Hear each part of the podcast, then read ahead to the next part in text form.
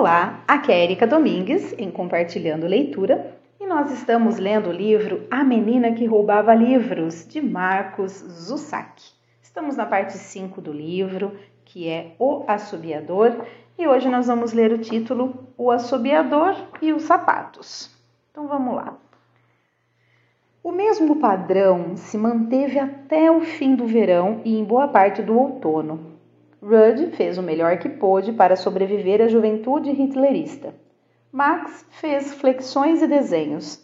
Liesel encontrou jornais e escreveu palavras na parede do porão. Também vale a pena mencionar que todo padrão tem ao menos um pequeno viés, que um dia se inclina ou cai de uma página para outra. Nesse caso, o fator dominante foi Rudd, ou, pelo menos, Rudd e um campo de esportes recém-adubado. No fim de outubro, tudo parecia o de praxe. Um menino imundo descia a rua Rimmel. Em poucos minutos, a família aguardaria sua chegada e ele mentiria, dizendo que todos em sua divisão da juventude hitlerista tinham feito exercícios extras no campo. Seus pais até esperariam algumas risadas, que não viriam. Nesse dia, Rudd havia esgotado inteiramente os risos e mentiras. Nessa, nessa exata quarta-feira, ao olhar mais de perto, Liesel percebeu que Rudd Steiner estava sem camisa e furioso. Que aconteceu? perguntou-lhe quando ele passou se arrastando. Rudd retrocedeu e lhe estendeu a camisa. Cheire, disse. O quê? Você está surda? Eu disse para cheirar. Relutante, Liesel se inclinou e captou um bafejo pavoroso da camisa parda. Jesus Maria José, isso é um. O menino acenou que sim. Melhor, é, isso é. E aí, reticências. E o menino acenou que sim. Também está no meu queixo. No meu queixo. Foi sorte eu não tê-lo engolido. Jesus Maria José. O campo da juventude hitlerista acabou de ser adubado. Rudd fez outra avaliação desanimada e enojada da camisa. É estrume de boi, eu acho. Aquele tal de, como se chama? Deutscher, sabia do estrume? Disse que não, mas estava rindo. Jesus Maria, quer parar de dizer isso? O que Rudd precisava àquela altura era de uma vitória saíra perdendo no trato com Victor Schemmel. Suportar um problema após outro na juventude hitlerista. Tudo o que queria era uma nesguinha de triunfo e estava determinado a consegui-la. Continuou a andar para casa, mas, ao chegar ao degrau de concreto, mudou de ideia e voltou para a menina, devagar e deliberadamente. Com cuidado e baixinho falou: Sabe o que me animaria? Liesel encolheu-se. Se está pensando que eu vou nesse estado? Rudd pareceu desapontado com ela. Não, não é isso, suspirou, chegando mais perto. É outra coisa. Após um momento de reflexão, levantou a cabeça, só um tantinho. Olhe para mim, estou imundo, fedendo a cocô de boi ou cocô de cachorro, conforme a sua opinião, e como de praxe, estou absolutamente morto de fome. E fez uma pausa. Preciso de uma vitória, Liesel. Sinceramente, Liesel sabia. Teria chegado mais perto não fosse o cheiro dele. Roubar. Eles tinham que roubar alguma coisa. Não. Tinham que roubar de volta alguma coisa. Não importava o que, mas precisava ser logo. Só você e eu dessa vez, sugeriu Rudd. Nada de Chambers nem Smakers, só você e eu. A menina não pôde resistir. Suas mãos comichavam, seu pulso disparou e sua boca sorriu, tudo ao mesmo tempo. Boa ideia! Então está combinado. E embora tentasse evitar, Rudd não conseguiu esconder o sorriso adubado que se alargou em seu rosto. Amanhã? Liesel fez que sim. Amanhã. O plano era perfeito, exceto por um detalhe. Eles não tinham ideia de onde começar. As frutas estavam fora de questão. Rudd torceu o nariz para as cebolas e as batatas e os dois barraram a ideia de outro assalto a Otto Stern e sua bicicleta de mantimentos. Uma vez era imoral, duas eram uma completa canalice. Então, para onde diabos nós vamos? perguntou Rudd. Como é que eu vou saber? A ideia foi sua, não foi? Isso não significa que você também não deva pensar um pouquinho. Não posso pensar em tudo. Você mal consegue pensar em alguma coisa. Os dois continuaram a discutir enquanto percorriam a cidade. Nos arredores observaram a primeira fazenda e as árvores que pareciam estátuas emaciadas. Os galhos eram cinzentos e, quando eles olharam para cima, não havia nada além de membros esfarrapados e um céu vazio. Rudd cuspiu. Tornaram a cruzar Moken fazendo sugestões. Que tal Frau Diller? O que tem ela? Talvez, se dissermos Hey Hitler e aí roubarmos alguma coisa, dê tudo certo. Depois de vagarem pela rua Munique durante cerca de uma hora, a luz do dia começou a esmaecer e eles estavam prestes a desistir. Não adianta, disse Rudd. E estou com mais fome do que nunca. Estou morrendo de fome, pelo amor de Deus. Deu mais doze passos antes de parar e virar para trás. Que há com você? É que Liesel estava completamente imóvel e havia um instante de reconhecimento amarrado em seu rosto. Por que não havia pensado nisso antes? O que foi? insistiu Rudd, impacientando-se. Salmensky, que está havendo? Nesse exato momento, Liesel viu-se diante de uma decisão. Poderia de fato levar a cabo aquilo em que estava pensando? Seria mesmo capaz de se vingar de uma pessoa desse jeito? Era possível que desprezasse alguém tanto assim? Começou a andar na direção oposta. Quando Rudd a alcançou, ela diminuiu um pouco o passo e, na vã esperança de enxergar com um pouco mais de clareza.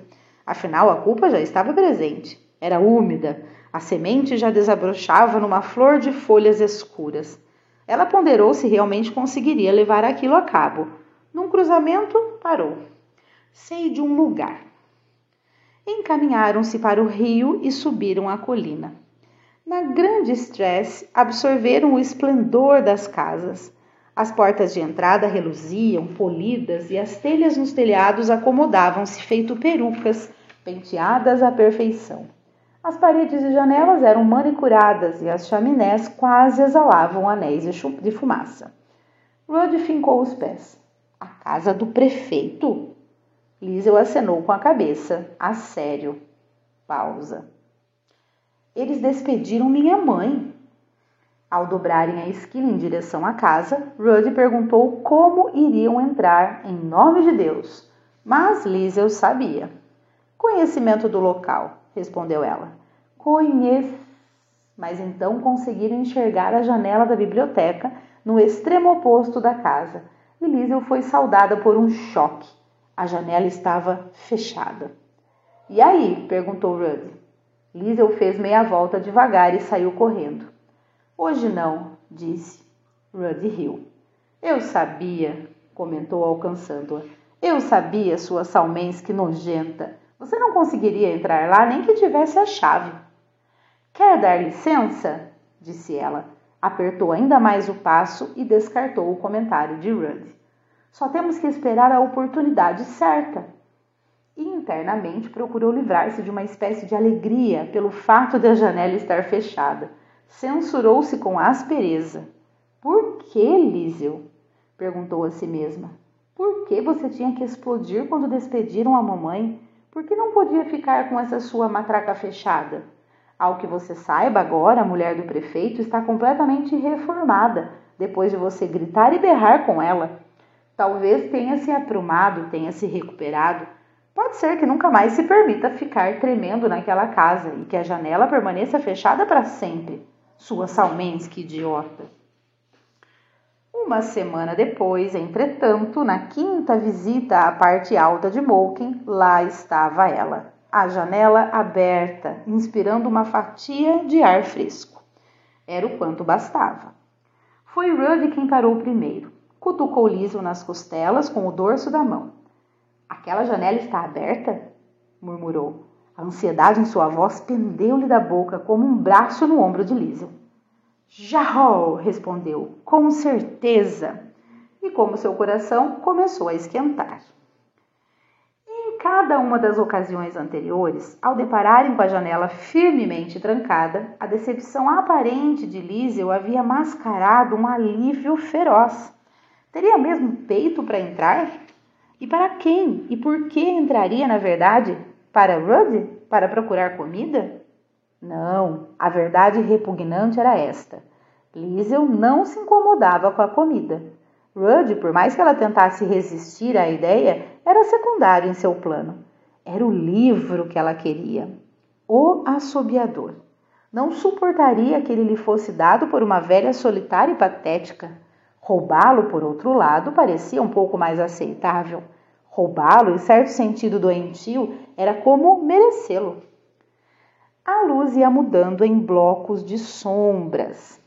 O par se aproximou da o par se aproximou da casa maciça e imaculada. Sussurrou seus pensamentos. Está com fome? perguntou Rudd. Faminta, fez Lível, por um por um livro. Olhe, acabou de acender uma luz lá em cima. Estou vendo. Continua faminta, Salmensky? Deram uma risada nervosa por um instante antes de entrarem na discussão sobre quem deveria entrar e quem deveria vigiar. Como homem da operação, Rudd claramente achava que devia ser ele o agressor, mas era óbvio que Liesel conhecia o lugar. Ela é que entraria, sabia o que havia do outro lado da janela. E foi o que disse: Tenho que ser eu. Liesel fechou os olhos com força.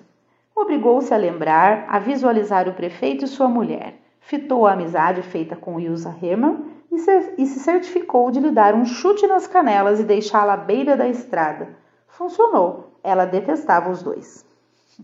Eles examinaram a rua e atravessaram o pátio em silêncio. Agacharam-se abaixo da fresta da janela do térreo. O som de sua respiração aumentou. Dê seus sapatos aqui, disse Rudd. Você fará menos barulho. Sem reclamar, Liesel desatou os surrados cadarços pretos e deixou os sapatos no chão. Levantou-se e Rudd abriu suavemente a janela, apenas o bastante para que a menina pulasse. O barulho passou sobre suas cabeças como um avião voando baixo. Liesel soergueu-se no parapeito e pelejou até conseguir entrar. Tirar os sapatos, percebeu, tinha sido uma ideia brilhante, já que ela aterrissou no piso de madeira com muito mais peso do que havia previsto. As solas dos pés expediram-se dolorosamente, pressionando as bordas internas das meias. A sala em si estava como sempre fora. Na penumbra empoeirada, Liesel pôs de lado o sentimento de saudade. Avançou furtivamente e deixou seus olhos se adaptarem. Que está havendo? Veio o sussurro forte de Rudd do lado de fora, mas ela o descartou com um gesto que significava Heltsmell, calhe a boca. A comida, lembrou-lhe o menino. Ache a comida. E cigarros, se puder. Mas esses dois artigos eram as últimas coisas na cabeça de Lísio. Ela estava à vontade entre os livros de toda cor e descrição pertencentes ao prefeito, com suas letras prateadas e douradas. Sentia o cheiro das páginas. Quase conseguia provar as palavras empilhadas a seu redor. Seus pés a levaram à parede da direita. Ela sabia qual livro queria. Sua posição exata mas ao chegar ao lugar costumeiro do assobiador na prateleira, ele não estava lá. Em seu lugar havia um espaço estreito. Lá em cima, Liesel ouviu passos. A luz! sussurrou Rudd. As palavras foram atiradas pela janela aberta. Apagou! Chase! Estão descendo! Veio então a duração gigantesca de um momento, a eternidade de uma decisão em fração de segundo os olhos da menina vasculharam a sala e ela viu o assobiador descansando pacientemente na escrivaninha do prefeito. Depressa! alertou Rudd. Com muita calma e precisão, no entanto, Lísio foi até a escrivaninha, pegou o livro e se encaminhou com cautela para a saída. De ponta cabeça, pulou a janela e conseguiu novamente aterrissar de pé, voltando a sentir a pontada de dor, dessa vez nos tornozelos. Ande, implorou Rudd. Corra, corra, Sal, Skelly. Uma vez dobrada a esquina, na estrada que descia em direção ao rio e à rua Munique, ela parou para se curvar e recobrar o fôlego. Ficou com o corpo dobrado ao meio, o ar semi-congelado na boca e o coração badalando nos ouvidos. Foi o mesmo com Rudd. Ao olhá-la, ele viu o livro embaixo do braço de Lísio. Esforçou-se para falar. Qual é? perguntou, lutando com as palavras. A do livro? Qual é a do livro? Agora a escuridão se adensava de verdade. Lísio arfou enquanto o ar em sua garganta descongelava. Foi só o que eu consegui achar. Infelizmente, Rudd farejou tudo. Ah, mentira! Inclinou a cabeça e declarou o que julgava ser a realidade. Você não entrou para pegar comida, não é? Não foi? Conseguiu o que queria. Lísio endireitou o corpo e se sentiu tomada pelo mal-estar de outra descoberta: os sapatos. Olhou para os pés de Rudd e depois para suas mãos e para o chão em volta dele. O que? perguntou ele. O que foi? Salker, acusou Lísio. Cadê meus sapatos? O rosto de Rudd empalideceu, o que não lhe deixou nenhuma dúvida. Ficaram na casa, sugeriu a menina, não foi? Rudd procurou desesperadamente a seu redor, implorando contra toda a realidade que os tivesse carregado. Imaginou-se apanhando-os, torcendo para que fosse verdade. Mas os sapatos não estavam lá. Descansavam inutilmente, ou, o que era muito pior, incriminadoramente, junto à parede do número 8 da grande Stress. Dankoff! repreendeu-se o menino, dando um tapa no ouvido. Baixou os olhos, envergonhado, à visão soturna das meias de Lísio. Idiota! E não levou muito tempo para tomar a decisão de consertar as coisas. Compenetrado, disse: Espere aí. E voltou correndo, dobrando a esquina. Não se deixe apanhar! gritou Lísio, mas ele não ouviu. Foram pesados os minutos de sua ausência. A escuridão já era completa e Liesel teve certeza da grande probabilidade de uma washing, reservada para quando chegasse em casa. Depressa, murmurou, mas nada ainda de Rudd. Imaginou o som de uma sirene da polícia lançando-se no ar e se puxando de volta, recolhendo-se. E nada. Só quando ela voltou para o cruzamento das duas ruas, com suas meias úmidas e sujas, foi que o viu. O rosto triunfante de Rudd estava bem erguido, enquanto ele avançava com passos saltitantes em sua direção. Os dentes rangiam num sorriso e os sapatos lhe pendiam da mão. Quase me mataram, disse Rudd, mas consegui. Depois que os dois atravessaram um rio, entregou os sapatos a Lísio, que os deixou cair. Sentando-se no chão, ergueu os olhos para seu melhor amigo. Dunk, disse. Obrigada. Rudd fez uma mesura. O prazer é meu. E arriscou um pouco mais. Nem adianta perguntar se ganha um beijo por isso, não é? Por buscar meus sapatos que você largou lá? É justo, assentiu ele. Levantou as mãos e continuou a falar enquanto caminhavam. E Liesel fez um esforço deliberado para ignorá-lo. Só ouviu a última parte. Provavelmente eu não ia mesmo querer beijar você, não se o seu hálito for parecido com seus sapatos. Você me enoja, informou-lhe a menina, e torceu para que ele não visse os primórdios fugídios de um sorriso que lhe caía da boca. Na rua Rimmel, Rudd pegou o livro. Sob um poste de luz, leu o título em voz alta e perguntou sobre o que seria. Com ar sonhador, Liesel respondeu: É só um assassino. Só isso? Tem também um policial que tenta pegá-lo. Rudd devolveu o livro. Por falar nisso, acho que nós dois estamos meio fritos quando chegarmos em casa, especialmente você. Por que eu? Você sabe, a sua mãe. Que é que tem ela? Liesel exercia o direito flagrante da pessoa que um dia fez parte de uma família. Está muito bem que essa pessoa resmungue e se lamurie, critique seus familiares, mas não permite que ninguém mais o faça. É nessa hora que você impertiga a coluna e demonstra lealdade. Por acaso tem alguma coisa errada com ela? Rudd recuou. Desculpe, Salmensky, não tive a intenção de ofender. Mesmo à noite, Liesel podia perceber que Rudd estava crescendo. O rosto ia ficando mais comprido, a cabeleira loura escurecia só um tantinho e as feições pareciam estar mudando de forma. Porém, havia uma coisa que nunca mudaria. Era impossível ficar zangada com ele por muito tempo. Alguma coisa boa para comer na sua casa hoje? perguntou Rudy. Duvido. Eu também. É uma pena a gente não poder comer livros. O Arthur Berg disse uma coisa assim daquela vez, lembra-se? Os dois rememoraram os bons tempos no resto do caminho e Lizzie olhou várias vezes para o assobiador, com sua capa cinza e o título impresso em tinta preta. Antes que entrassem em suas respectivas casas, Rudd parou por um instante e disse: Até logo, Salmensky. E riu. Boa noite, roubadora de livros. Era a primeira vez que Liesel se via marcada por seu título e não pôde esconder que isso lhe agradou muito. Como nós dois sabemos, ela já tinha furtado livros, mas no fim, como nós dois sabemos, ela já tinha furtado livros. Mas no fim de outubro de 1941, a coisa se tornou oficial. Nessa noite, Liesel Memmeger transformou-se verdadeiramente na menina que roubava livros. Uau, terminamos este título, gente. Ainda temos mais dois, eu creio, para terminar essa parte 5. E finalizamos o áudio por aqui. Espero que todos estejam bem, espero que todos estejam gostando desta leitura. Um grande abraço e até o próximo áudio.